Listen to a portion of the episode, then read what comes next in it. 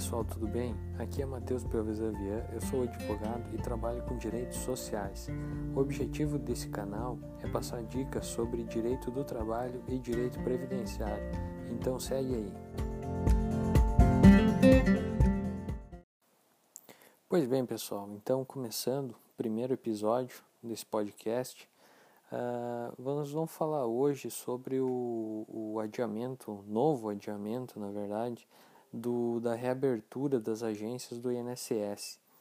Uh, todo mundo sabe que o INSS está com as agências fechadas, uh, impossibilitando que o pessoal, principalmente, né, é um grande problema do fechamento das agências, é a impossibilidade de, dos, dos segurados fazerem as perícias né, de benefícios por incapacidade, especialmente os auxílios doença, né, Uh, então, isso está causando um grande prejuízo, né? E vamos, vamos falar hoje de uma uh, possibilidade de, uh, de fazer o agendamento ou o, o pedir a concessão, né, o requerimento do benefício de, por incapacidade, do auxílio doença, através da juntada de documentos através da internet, tá? Uh, bom, como é que é isso? Essa juntada desse documento pelo, pelo, pelo, no sistema do INSS, ele basicamente é feito pelo computador uh, ou pelo celular, com um aplicativo ou site chamado Meu INSS. Meu INSS é um cadastro que todo segurado tem e que fica e que é lá onde fica disponível todas as informações do segurado junto ao INSS, por exemplo, contribuições, ah, por ali ele pode solicitar requerimentos, ah, solicitar aposentadoria, solicitar benefício por incapacidade, pensão, ah, todos os benefícios do INSS podem ser solicitados por ali. E com, com nesse, nesse sistema, então, do, do, do INSS, é possível fazer o requerimento do benefício por incapacidade, do auxílio doença. E como não tem uh, perícias, né, o segurado ele vai apresentar os documentos médicos ali, principalmente o atestado médico, tá?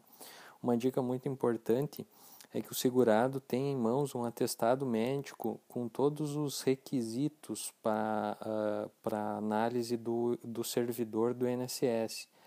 Porque, como ele não vai passar por uma perícia, o atestado médico tem que estar devidamente preenchido para que possa ser feita uma antecipação uh, do benefício uh, no valor de um salário mínimo por mês, tá?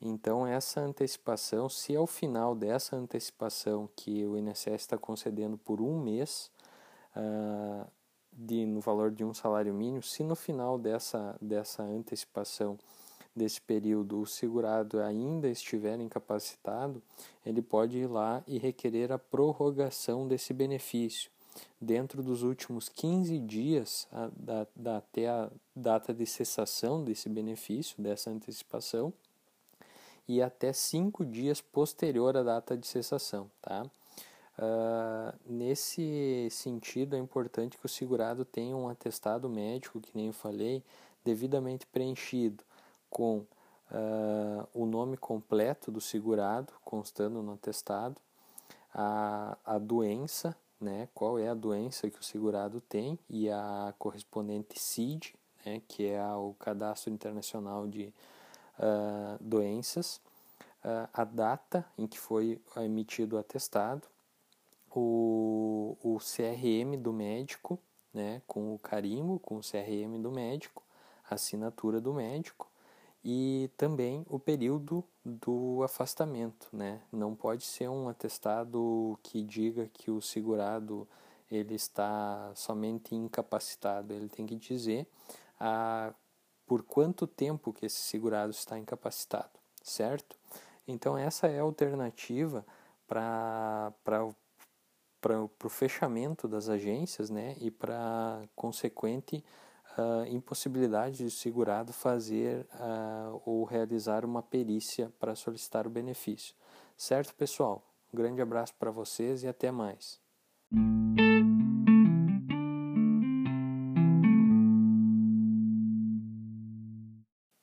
Bem, pessoal, esse foi o primeiro episódio do podcast Dialogando sobre Direitos Sociais e espero que todos tenham gostado e qualquer dúvida deixe nos comentários. Um grande abraço a todos.